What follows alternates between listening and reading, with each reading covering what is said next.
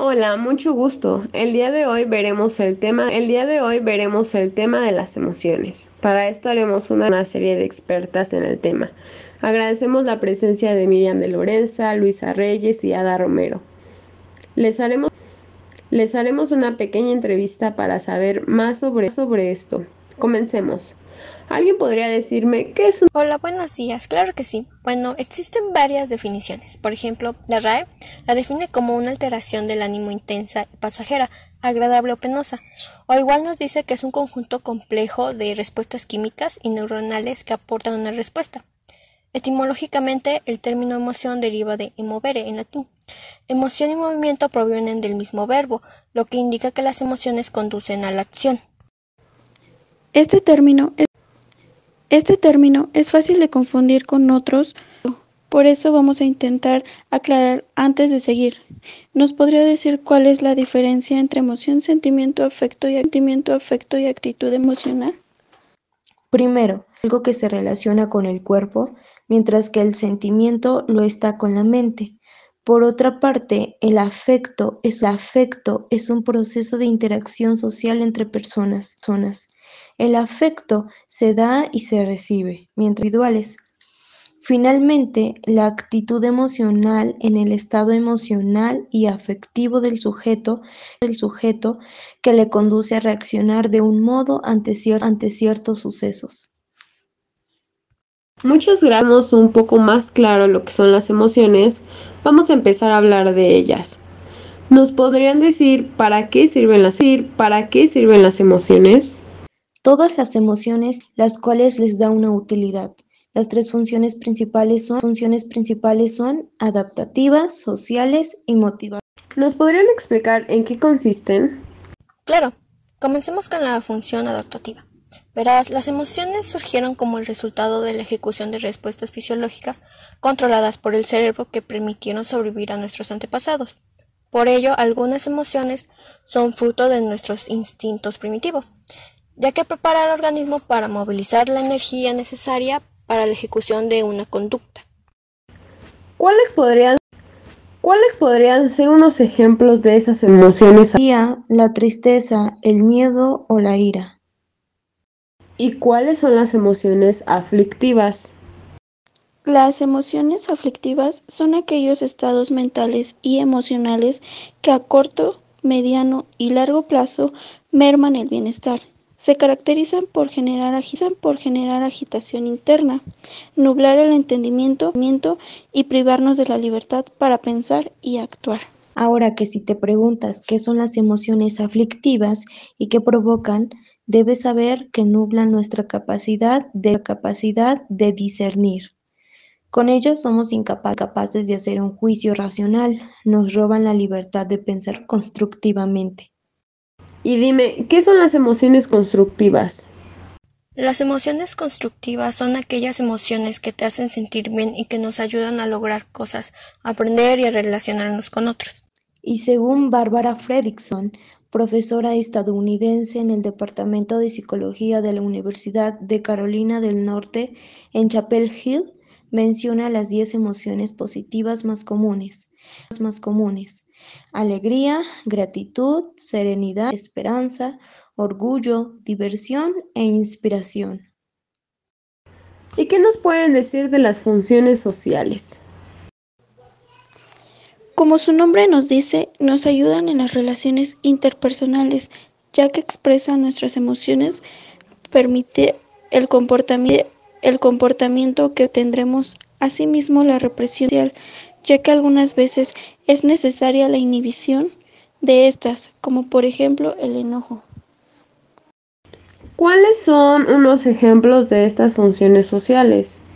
Podría ser el conocer la conducta de los demás, conducta de los demás, comunicar los estados afectivos, etc. Y ahora algo que muchos se preguntarán, ¿las emociones se controlan? Sí, sí se puede controlar y esto es muy benefactor ya que ayuda a manejar mejor los problemas. El control emocional ayuda a disminuir el desgaste psicológico y permite hacer frente a las dificultades que aparecen día a día.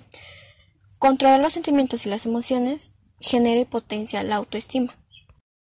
Muy bien, muy, muy bien, muchas gracias por aclarar. Y por último, tenemos la función motivacional. ¿De qué se trata esta función? La relación entre motivación y emoción es intensa, de modo que entre ambas se genera una gran interacción. Las emociones refuerzan y dirigen la conducta, la conducta motivada, haciéndola más efectiva.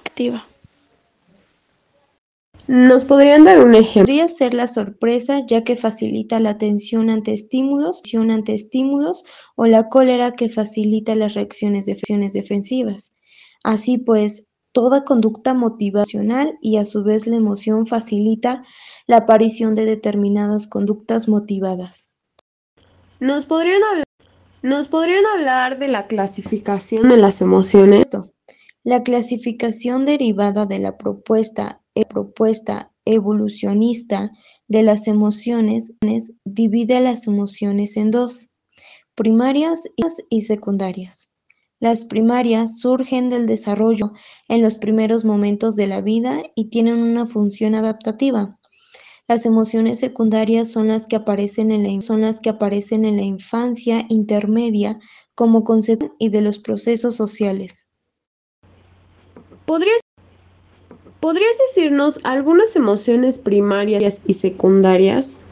Claro, las primarias son como el miedo, la alegría, la tristeza y la ira. Algunos ejemplos de la secundaria son la culpa, la vergüenza, el orgullo y los celos. Los celos. Bueno, ¿cuál es el proceso emocional? Inicia con los desencadenantes emocionales, que es la percepción, a través de los sentidos y o de la actividad, y o de la actividad mental, de un cambio en las condiciones estimulares del organismo.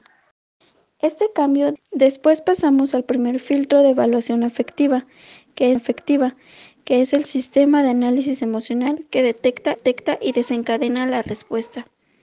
Este filtro proximidad a las emociones y evalúa la situación en la función de características afectivas.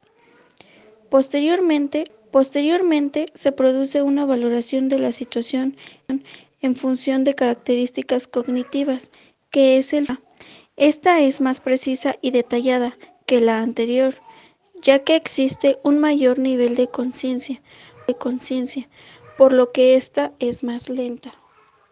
Wow, vaya, esto fue muy interesante. Al parecer podemos concluir que las emociones son la fuerza que activan y dirigen Asimismo, estas son reacciones subjetivas al ambiente, en el cual se va a acompañar por la respuesta de nuestras neuronas y hormonas, las, hormonas, las cuales generalmente se experimentan agradable, agradable o desagradablemente y se consideran reacciones adaptativas de pensar y desarrollarnos.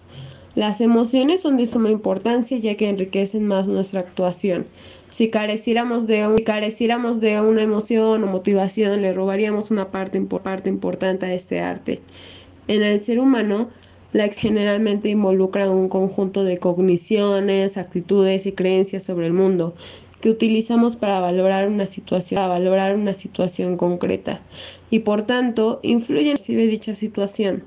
Lo importante no es solo saber qué son las emociones, sino aprender cómo manejarlas para así poder superar el estrés, la ira, la tristeza, en sí los problemas, en sí los problemas diarios y así poder tomarlas mejor.